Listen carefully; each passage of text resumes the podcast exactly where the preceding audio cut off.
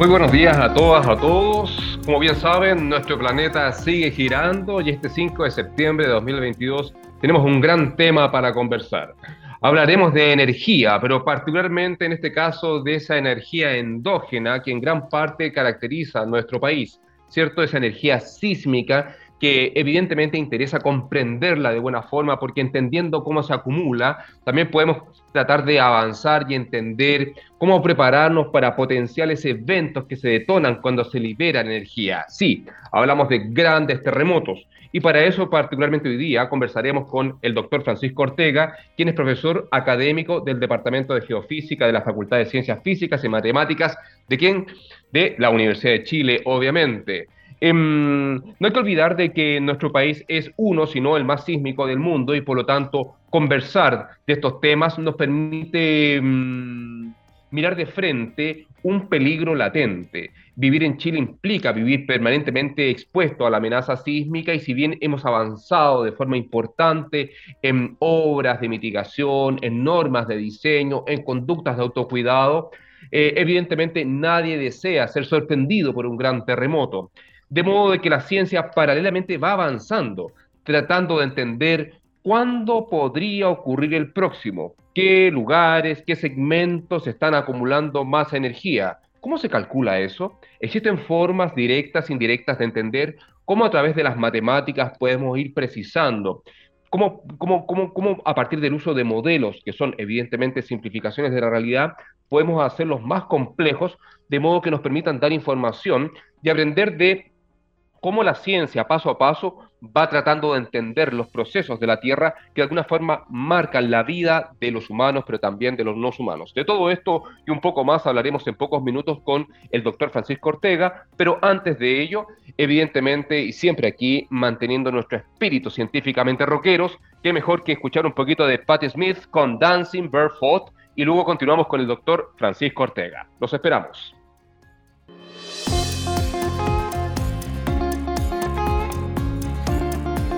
Bien, bienvenidas, bienvenidos. Como decíamos al principio, ¿cierto? Hoy día nos acompaña el doctor Francisco Ortega porque, como dijimos al principio, el planeta esta semana sigue girando y por lo tanto vamos a hablar de un gran tema, ¿cierto? Tal como necesitamos hacer un buen uso de la energía, ciertamente manteniendo ciertamente este camino urgente y necesario de tener una huella mucho más sustentable, la Tierra también acumula energía. Y esta energía endógena se manifiesta de distintas formas, una de ellas es la energía sísmica que marca evidentemente la historia, la prehistoria y el futuro de nuestro territorio y que claramente nadie quiere ser sorprendido. De este tema particularmente vamos a hablar con don Francisco Ortega, quien nos acompaña. Francisco, bienvenido. Hola Marcelo, muchas gracias por la invitación. Un gusto estar aquí en tu programa. Muchas gracias por el tiempo también y, la experiencia y todo el conocimiento que esperamos aprovechar de tu experiencia. Hoy día vamos a hablar de un gran tema. Em, se conecta con una publicación científica reciente, pero no solamente eso, sino que una forma de tratar de entender de mejor forma eh, un proceso que ocurre frente a las costas de Chile, y no solamente en las costas, en gran parte de todo el segmento costero, ciertamente, denominado modelo actualizado de subducción chilena, advierte ciertamente sobre altos niveles de acumulación de energía frente a las costas, a la zona de Antofagasta, pero no solamente Antofagasta. Puede parecer un poco críptico el título, pero va mucho más allá.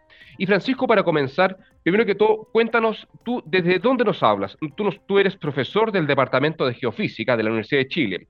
Cuéntame cómo de alguna forma se conecta tu quehacer como profesional, como académico, como profesor, con esta línea que busca entender cómo se acumula energía en nuestro país. Eh, bueno, nace eh, por dos razones, ¿cierto? Uno, por una curiosidad científica propiamente tal, eh, que hay que satisfacerla para avanzar en el conocimiento. Y lo otro, bueno, también es el hecho de que Chile es un país que, hagan lo que haga, siempre va a estar afectado por terremotos. Entonces, nace de la necesidad de poder entender cómo es todo este proceso que lleva a la ocurrencia del terremoto, cómo se está acumulando la energía, porque el terremoto es, eh, en sí es, una, es, un proceso abrupto, ¿cierto?, de liberación de energía que se acumuló durante un tiempo. Entonces, parte de entender el cómo funcionan los terremotos es, entender cómo es esta máquina que los construye, por así decirlo.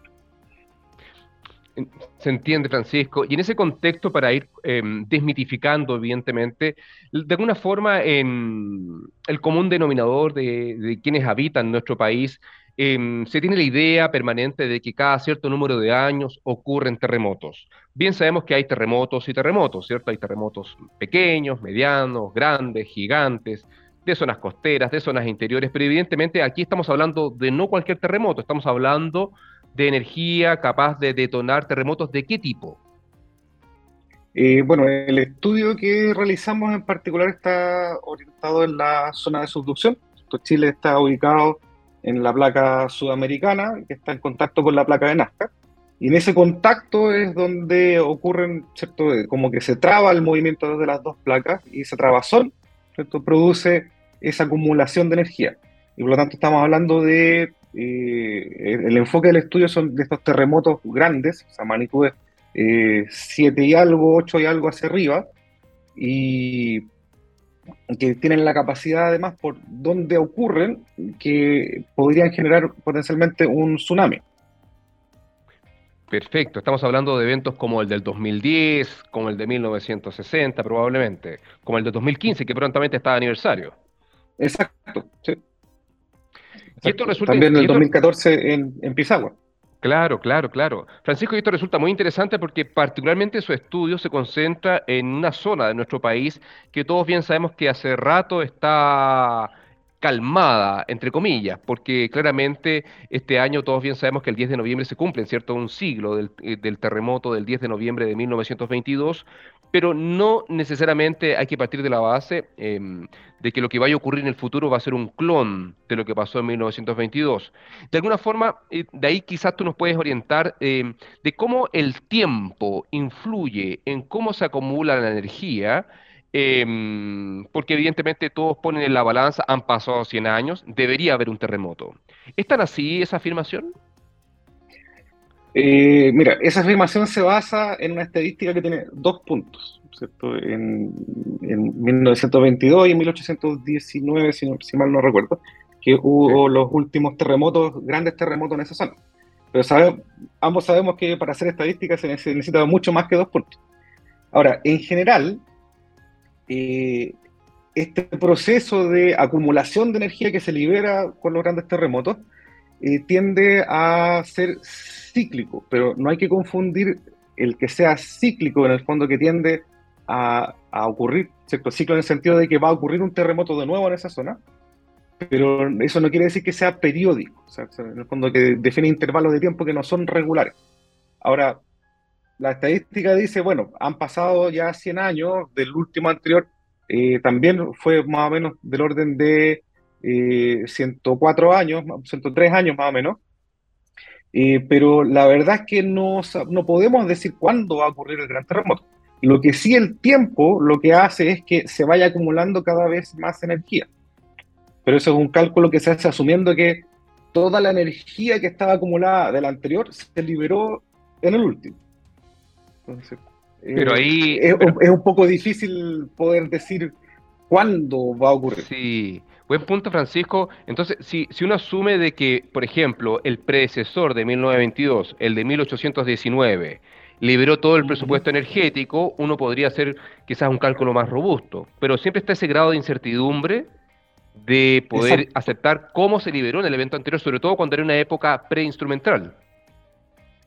Exacto, o sea, todavía, si, si, piensas, eh, en los años 60 empezó a construirse la, red mundial de sismómetros y recién en lo que es geodesia, que es lo que sirve justamente para poder observar todo este periodo entre grandes terremotos, eh, recién en los años 90, a fines de los años 90, se empezó a masificar un poco. Y el 2005, por ahí, es cuando se empezó, por lo menos aquí en Chile, a crecer el tamaño de la red geodésica que, que hoy, día, que hoy en día tiene 130 instrumentos que vale más decir que eh, son hartos, pero nunca suficientes.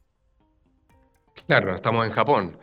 Se entiende. Pero, pero en ese contexto, y para ponerle un poco de perspectiva, Francisco, cuéntanos un poco, porque esta pregunta de cómo se acumula la energía, em, en este caso en zonas de subducción o donde ocurren terremotos, en márgenes, es una pregunta que em, no pongo en duda que ha cautivado a numerosas, numerosos geocientistas a lo largo del tiempo.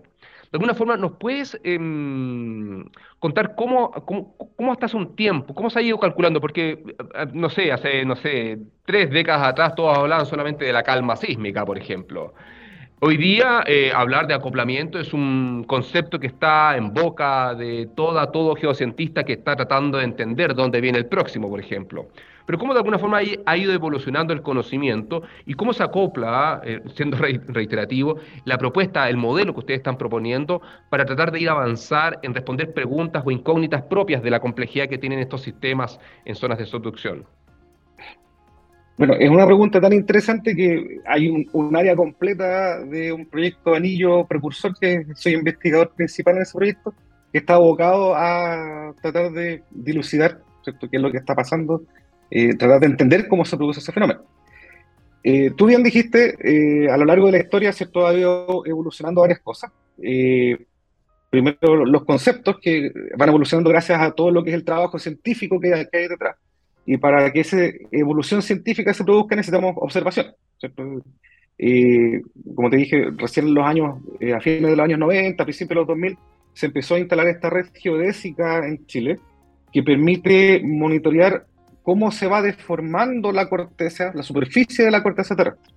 Eso por un lado, o sea, tenemos poder tener eh, mediciones de cómo se va deformando, cómo va cambiando la forma de la superficie de la Tierra en el tiempo, porque eso está asociado a este proceso ¿cierto? de trabazón o acoplamiento entre las placas.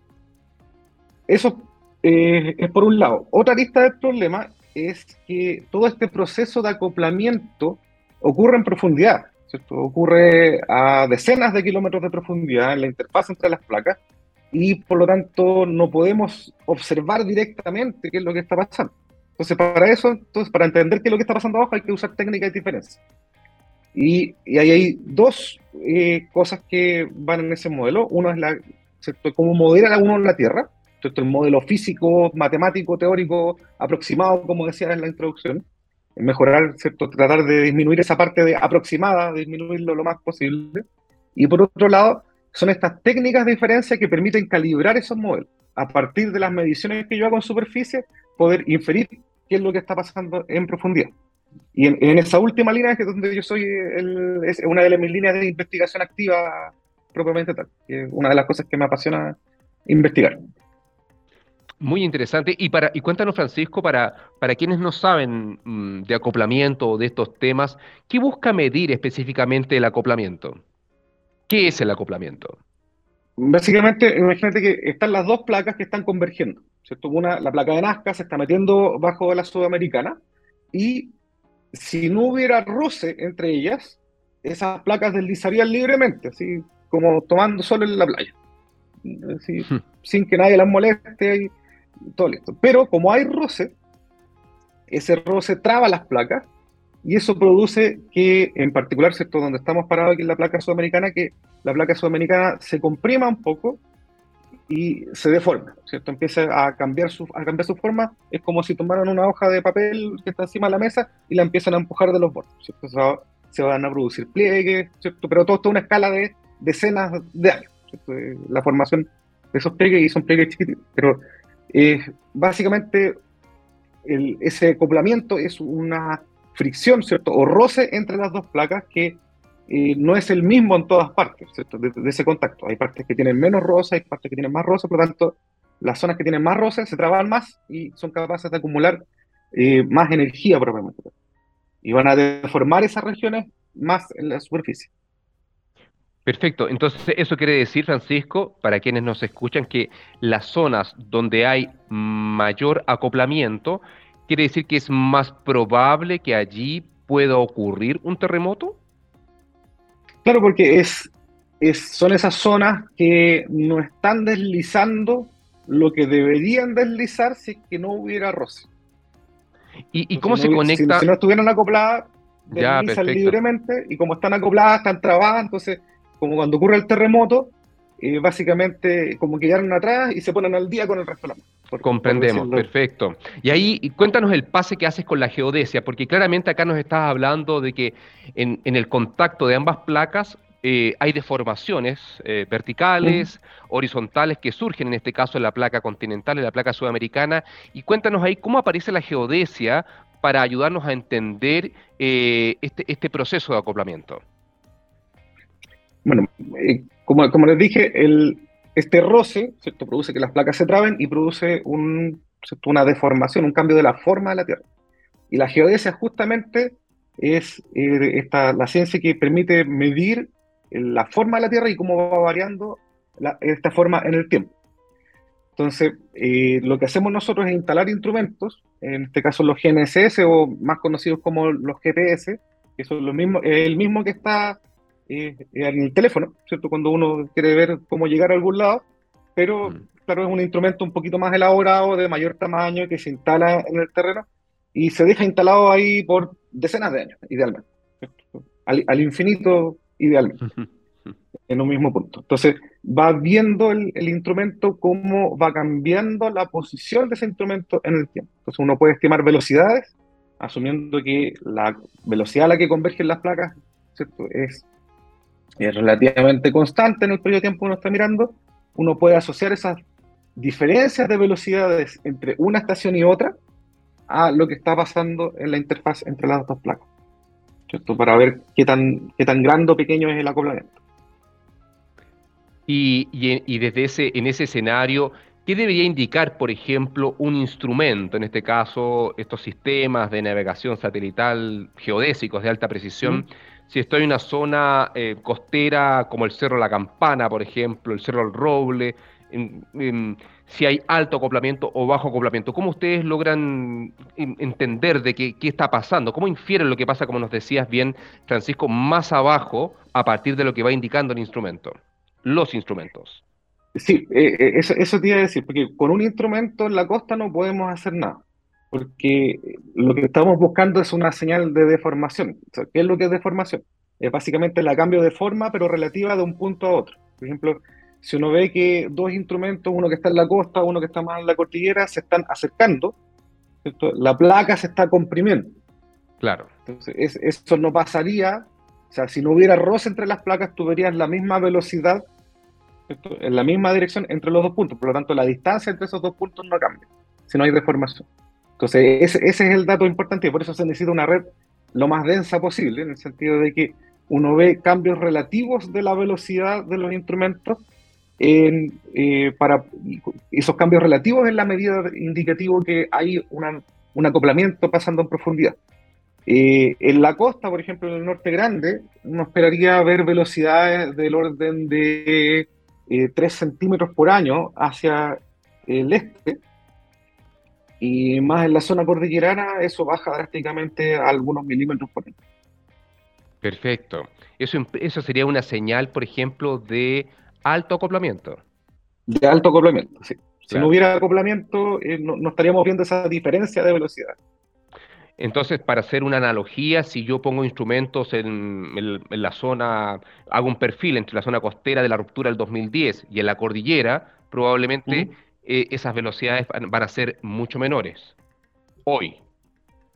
Eh, no necesariamente, porque, a ver, Sí, hay, dos procesos involucrados ahí, porque como el 2010 ya ocurrió, claro. entonces hay dos procesos en competencia. Uno es que eh, la zona que rompió la interfaz de las placas durante el 2010 eh, se, volvió a trabar, y por lo tanto vuelve a tratar de comprimir La, placa norte, la, placa eh, sudamericana, ¿verdad? Pero por otro lado, hay otro proceso que es de eh, relajamiento post-sísmico, en el sentido de que cuando ocurre un terremoto, induce fuerzas en el medio circundante que van en la misma dirección que ocurrió el terremoto, o sea, que son fuerzas como de relajación. Y entonces eh, están compitiendo ese proceso de, de formación post-sísmica que tiende a relajar lentamente esos esfuerzos que induce el terremoto y eso dura, puede durar algunos meses, algunos años, dependiendo del tamaño del terremoto y de las propiedades de la región, con este proceso de acoplamiento intersísmico que esté. Pero en este momento, si mal no recuerdo, en el Maule, por, eh, ejemplo, ya deberíamos estar viendo una señal que es más parecida a la de acoplamiento que a la de relajación posible. Buenísimo, buenísimo. Y cuéntanos, Francisco, ahora dándole la bajada, una vez que tenemos, estamos claros que todo esto se puede hacer por una red geodésica, que si bien en este minuto nos mencionabas van un poco más de cerca de 130 estaciones e, e idealmente comparado con otros países del mundo probablemente estamos al debe, pero todo suma al final de cuentas. Em, una vez que tú tienes em, datos, estos se traducen, y ya vamos a entrar al detalle de, la innovación y la nueva forma que ustedes están midiendo ese acoplamiento, ¿cierto? Particularmente en el norte de Chile, pero una vez que ustedes tienen estos datos, pueden inferir cómo las placas se están trabando en la zona de en la zona intersísmica, digamos, donde se toca Nazca con Sudamérica. Ahora, eh, ¿eso cómo se cuantifica? ¿Cómo se expresa? ¿Cómo se, y, cómo se conecta eso con, con, la amenaza sísmica y, como tú bien decías al principio, con la amenaza de tsunami también, por ejemplo?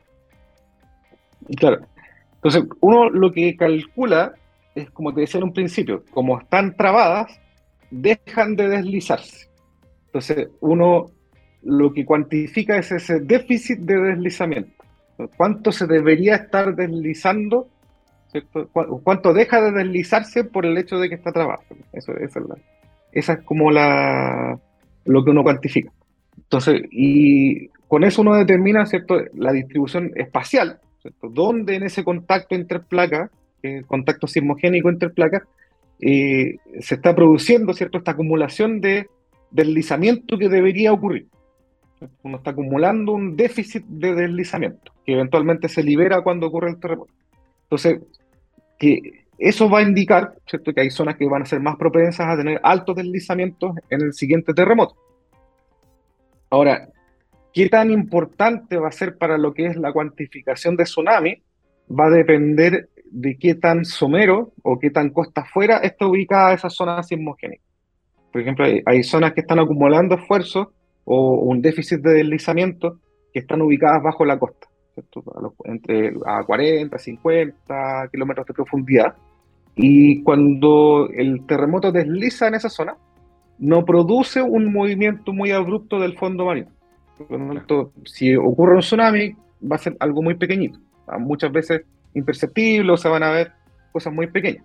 En cambio, cuando el deslizamiento que ocurre es grande, por ejemplo, el Maule, que ocurre todo costa afuera, o en gran parte costa afuera, se produce un movimiento del fondo marino que es muy significativo, por lo tanto, básicamente se produce en algunas partes alzamiento, en otras partes hundimiento, pero perturba ¿cierto? toda la columna de agua del mar, ¿cierto? del océano, y eso es lo que después, por equilibrio, tiende a propagarse y producir este, este, el tsunami que va acompañado al terremoto.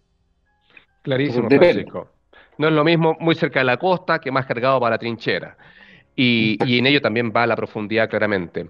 Francisco, y antes de ir a nuestro tema de rock, ciertamente porque en este espacio siempre seguimos con el espíritu científicamente rockeros para comenzar la semana, cuéntanos un poco, porque evidentemente las metodologías que buscan calcular acoplamiento eh, sísmico, em, existen diversas eh, aplicaciones, estudios, investigaciones en distintas partes del mundo, particularmente evidentemente en zonas de subducción, y en Chile no es la excepción, ¿cierto? Eh, recuerdo los mm. trabajos de Schlier, 2011, y ahí en adelante hay varios, sobre todo después de lo que pasó el 2010, el 2014, el 2015, etcétera. Cuéntanos un poco cómo, desde mirándolo con perspectiva, desde hoy día a hoy día, el trabajo de Moreno, clásico del 2010, em, ¿Cómo de alguna forma em, se conecta el acoplamiento, eh, este, este acoplamiento calculado con lo que ocurrió en la realidad? Eh, con las rupturas ya conocidas y cómo conversa ese ajuste entre eh, ese alto acoplamiento, por ejemplo, y la ruptura eh, final. Em, ¿de, qué estamos hablando? Estamos hablando de, para que la gente entienda de, porque puede, quizás mañana alguien puede ver un mapa em, de acoplamiento intersísmico y ve dónde es el máximo y decir, chuta, esto va a romper sí o sí. ¿Es tan así esa interpretación de los datos? no es tan directa porque el, el, mapa de acoplamiento nos da, si bien nos da una guía, de dónde se están acumulando los esfuerzos, el proceso del terremoto en sí es mucho más complejo. O sea, depende de las distribuciones de esfuerzo, depende de dónde se inició y de las propiedades del medio.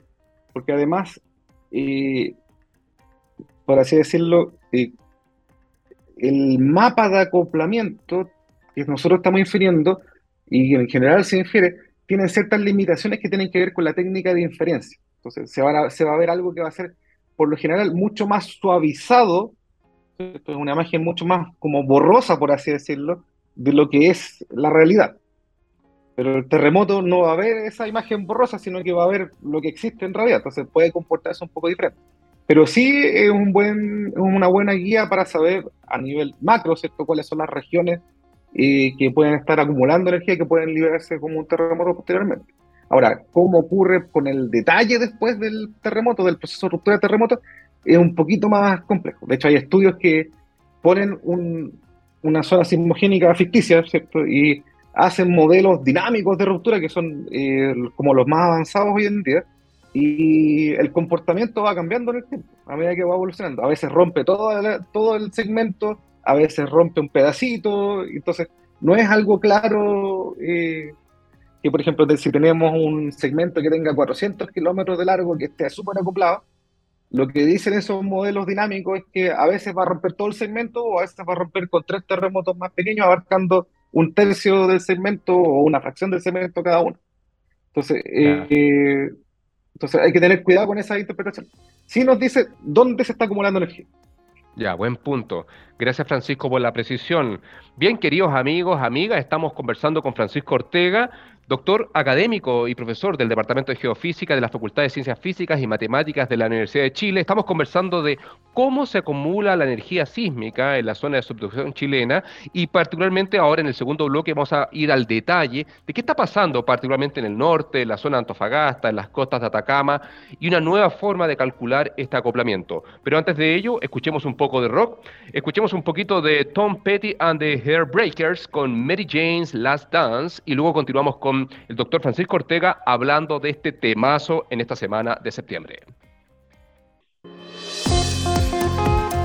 Bien, volvemos a nuestro planeta. Estamos con Francisco Ortega, ¿cierto? Nuestro doctor, científico y profesor del Departamento de Geofísica de la Facultad de Ciencias Físicas y Matemáticas de la Universidad de Chile, quien nos está explicando, explicando, mejor dicho, en detalle cómo se acumula la energía en zonas como Chile, ciertamente en zonas de subducción, particularmente donde ocurren los terremotos más grandes que se registran tanto en nuestro país como en el mundo. Y em, estábamos terminando la conversación en el bloque anterior sobre cómo se ajusta ciertamente el resultado espacial de este acoplamiento con el futuro terremoto que tendrá. Y Francisco, de forma muy honesta, nos decía, los mapas de acoplamiento nos dicen dónde se está acumulando energía. Ahora, cómo va a ser la ruptura es un buen indicador, pero no necesariamente es exactamente lo que rompe. Y en ese contexto, Francisco, cuéntanos de qué trata lo que ustedes están haciendo hoy día, dónde está la innovación. ¿Y por qué te lo pregunto? Porque como te decía en algún minuto, em, estudios e investigaciones que utilizan el acoplamiento sísmico para entender cómo se acumula la energía, en otras partes del mundo no lograron detectar las finezas o los detalles, evidentemente, eh, que explican ciertamente la ocurrencia de un gran evento, como fue lo que pasó en Japón en el 2011, cómo de alguna forma a partir de instrumentos instalados en el continente uno infiere lo que está pasando en la zona donde las placas se están tocando, en este caso, en zonas de contacto océano-continente, como es el caso chileno, y, dónde está la necesidad de innovar y dónde surge el desarrollo que ustedes están hoy día presentando. Eh, bueno, voy a, partir con el caso de Japón, que es un caso súper particular porque justamente, como tú lo mencionabas, la mayoría de los instrumentos está ubicado en el continente, en tierra firme, por así decirlo. Pero está toda esta zona, que en Chile es del orden de 100 kilómetros, entre la costa y la fosa, que es donde empieza el contacto entre las dos placas. En Japón esa distancia no es 100, 150 kilómetros, sino que es 250 kilómetros. Y en algunas partes un poquito más. Entonces, las observaciones están muy, muy lejos de donde está ocurriendo este fenómeno y por lo tanto eh, pierden, como por así decirlo, resoluciones, como comprarse una televisión de 60 pulgadas, pero mirarla de 100 metros de distancia. Mejor me, llevo el teléfono y veo, y veo lo mismo. Eh, eh, es, un poquito esa la, la, analogía.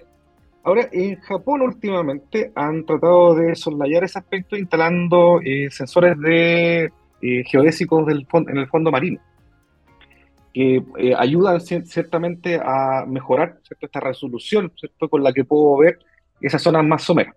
Ahora, en el caso del artículo de Chile, eh, si bien uno tiene que ser honesto también, como tú decías, y en el fondo darse cuenta de que todo este conocimiento ¿cierto? es algo evolutivo. O sea, no es que yo haya inventado el modelo de acoplamiento, sino que eh, hay una acumulación de conocimientos, eh, particularmente de otros modelos de acoplamiento que habían antes. Entonces la pregunta es, bueno, ¿cuál es la mejor?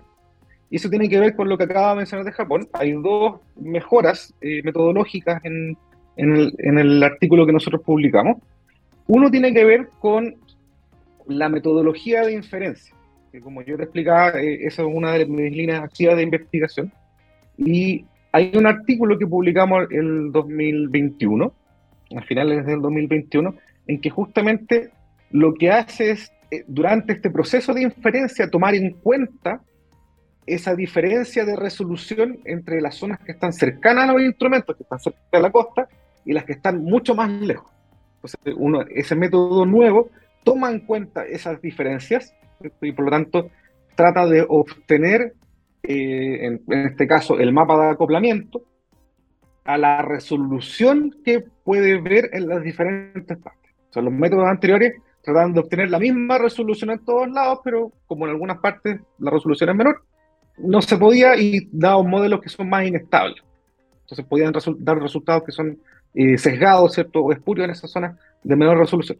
La ganancia de este método es que en esas zonas, a pesar de haber menor resolución, yo digo, yo tengo un valor de acoplamiento con una cierta resolución espacial. Entonces, yo puedo inferir modelos que son mucho más estables.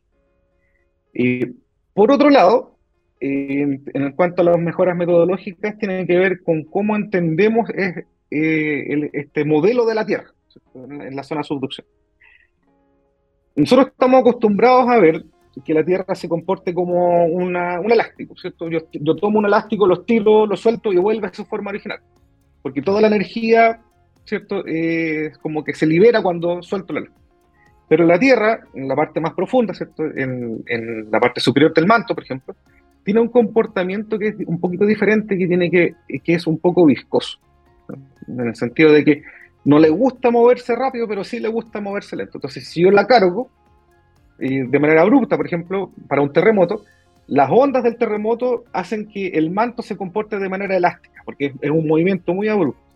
Pero cuando pongo una carga constante, vale decir, estoy trabando las placas durante un periodo muy largo de tiempo, el manto se empieza a deformar de manera permanente. Entonces hay parte de esa deformación que tiene, eh, se puede medir en superficie, que es la deformación del manto, y nosotros estamos proponiendo un modelo que, aunque simplificado, eh, vemos que coincide con otros modelos mucho más elaborados, ¿cierto? que pretenden incorporar el comportamiento del manto en la zona subducción. Entonces, hay dos aristas, ¿cierto? Una metodológica, matemática, por así decirlo, en que eh, mejoramos el método de inferencia, en que ponemos énfasis eh, en cuantificar bien la incertidumbre de nuestras inferencias, y por otro lado, mejorar el modelo de la Tierra, el modelo físico de la Tierra, incorporando eh, esta componente que tiene que ver con estas deformaciones remanentes que ocurren debido a que el manto tenga un comportamiento viscoelástico. Y en este contexto, Francisco, eh, esta, esta mejora en, esta forma de entender el acoplamiento, me imagino que ya hicieron test con eventos conocidos para ir testeando, para ir mejorando, por ejemplo, terremotos anteriores y recientes en Chile. Eh, mira, la metodología fue calibrada, uno hace escenarios sintéticos eh, ah, para calibrar la metodología. Entonces uno plantea un escenario sintético de, acoplamiento y uno trata de recuperar. Entonces, uno, y y al hacer ese, e, ese, ese, ese escenario, uno a los datos que uno genera, que son ficticios, les agrega ruido, muy parecido al ruido que, es, que ocurre con las mediciones en la realidad, para poder recuperar ¿cierto? ese modelo. Y, la metodología funciona bastante bien en ese, sentido. Ahora, nosotros tenemos eh, estudios, no con esta metodología nueva, porque recién la publicamos, pero estamos trabajando en el Norte Grande también y en, y en el resto de Chile, para proveer resultados como los que tenemos en nuestra metodología. Perfecto, Francisco. Y en ese contexto, cuéntanos un poco de los resultados, porque yendo mm, al resultado final, em, la noticia, aparte de la innovación sustantiva e importante que nos explicas, revela que en la zona de Antofagasta, en las costas de Atacama, están pasando cosas. ¿Nos puedes explicar qué está pasando específicamente o qué infieren los resultados de su investigación? Eh, mira, eh, con respecto al tema de Antofagasta, eh, tenemos que, ¿cierto? el contacto interplaca, ¿cierto? Es una superficie. En una parte de esa superficie, la más profunda, eh, ocurrió el terremoto Antofagasta en el año 95. Y nosotros estamos infiriendo de que en la parte superior, ¿cierto? más somera de ese contacto, que no rompió el terremoto Antofagasta, eh, hay una zona que se está, que está acumulando eh, energía, ¿cierto? Hay una zona que está altamente acoplada. ¿Desde cuándo? Es difícil decirlo porque eh, no hay mucha información histórica, pero sí podemos decir que en esa zona hay una zona que está más somera, por lo tanto que tiene un potencial eh, mayor tsunami génico, que está acumulando energía y que en algún momento eh, debería producir un terremoto en el futuro. Ahora, aprovecho de, en el fondo, de decir que en el fondo a mí no me gusta ser como alarmista en el sentido de que estos estudios ¿cierto? Eh, si bien son importantes para entender qué es lo que está pasando, eh, no cambian el hecho de que, como tú decías al principio del programa, Chile es un país altamente sísmico. Entonces, independiente de cualquier estudio que salga publicado, eh, es algo que está, hay que estar preparado para un gran terremoto. Ahora, lo importante de estos estudios y, lo importante de que haya, por otro lado, financiamiento para eh, todo este tipo de estudios en geociencia, es justamente que nos ayudan a entender cómo funciona el sistema Tierra, cómo funciona el ciclo sísmico, cómo funciona la subducción, y eso eventualmente va a ayudar a mejorar cualquier esfuerzo de mitigación de los efectos del terremoto que va a ocurrir sí o eh, sí, o sí independiente de que haya un estudio o no. Buen, buen, punto, Francisco. Claramente, entendiendo de que la amenaza sísmica en este caso es inevitable, siempre es bienvenida esta luz, ciertamente esta información, el trabajo científico urgente y necesario, particularmente en Chile, donde los procesos de subducción y las dimensiones de lo que ocurre acá son el paraíso para entender sobre estos temas, ¿cierto? y, y de alguna forma cuéntanos los pasos a seguir ahora, Francisco, ya en la parte final de esta conversación tan interesante. ¿Qué es lo que viene ahora en, en, el trabajo que ustedes están realizando respecto a entender de mejor forma este acoplamiento? Eh, mira, eh, nosotros en el proyecto Anillo Precursor estamos abordando este tema de diferentes cosas, porque eh, el acoplamiento, por un lado, es, un, es una arista, pero por otro lado también es cómo se va liberando esta energía. Que en, en la última década hemos llegado a entender que no solamente esta energía se libera como grandes terremotos que ocurren en un par de minutos y dejan la sino que a veces esta energía hay ciertas zonas en que esta, esta energía se libera de manera lenta, en un periodo de semanas a meses, incluso en Japón hay algunos ejemplos de casi un, poquito más de un año, eh, en que ocurren estos eventos de deslizamiento lento de la interfaz. O sea, se acumula un poco de energía y esta se libera de manera lenta en el tiempo, produciendo una deformación que es imperceptible para el ser humano, pero sí lo miden los instrumentos de geodesia. Y en, ese sentido, eso nos ayuda, este mapa estos mapas de acoplamiento y el monitoreo continuo con estos instrumentos de geodesia, y, básicamente nos ayuda a ver cómo se está comportando y a caracterizar mejor eh, todo lo que es esta interfaz de subducción. ¿Y por qué digo a caracterizar mejor? Porque es como si en un cuarto oscuro uno prende una lámpara y ve una silla. Uno va a saber que hay una silla, pero si no ilumina el resto del cuarto, no vas a saber qué es lo que hay dentro del cuarto. Entonces, para iluminar los diferentes comportamientos que puede tener esta interfaz de subducción, hay que monitorear los diferentes fenómenos, ¿cierto? medir los diferentes fenómenos y tratar de entender ¿cierto? dónde ocurren, ¿cierto? cómo uno los puede asociar al comportamiento mecánico de esta interfaz entre las dos placas. Perfecto, muy claro, Francisca. Bueno, en la práctica, eh, claramente lo que viene ahora es ir avanzando en esta, en esta necesaria iluminación que requiere el proceso, dada su complejidad multivariada, porque evidentemente la placa no entra bajo la otra de forma directa, hay mil elementos que influyen en ello. Veía también en el artículo que hablaban de la rotación, del comportamiento particular de la microplaca, eh, hay otros elementos que juegan y que tensionan todo esto.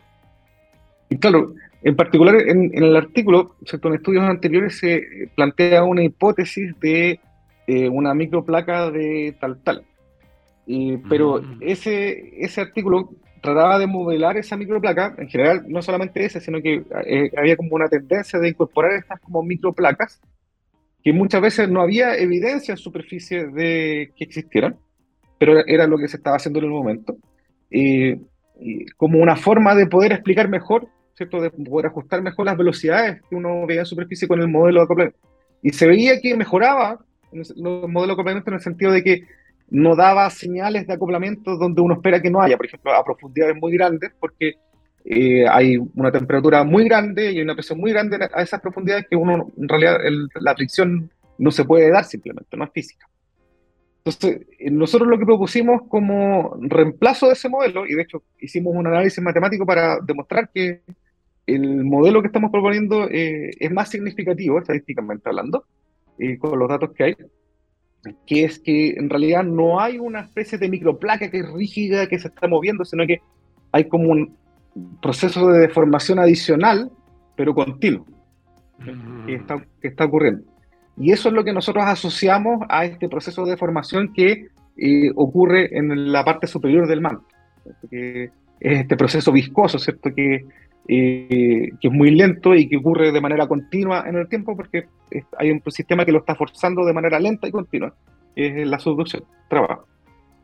Muchas gracias Francisco, ha sido muy clarificador y, invitamos a todas y todos quienes nos escuchan que busquen ese artículo que debe estar disponible en línea y si no, que lo busquen por allí porque lo van a encontrar.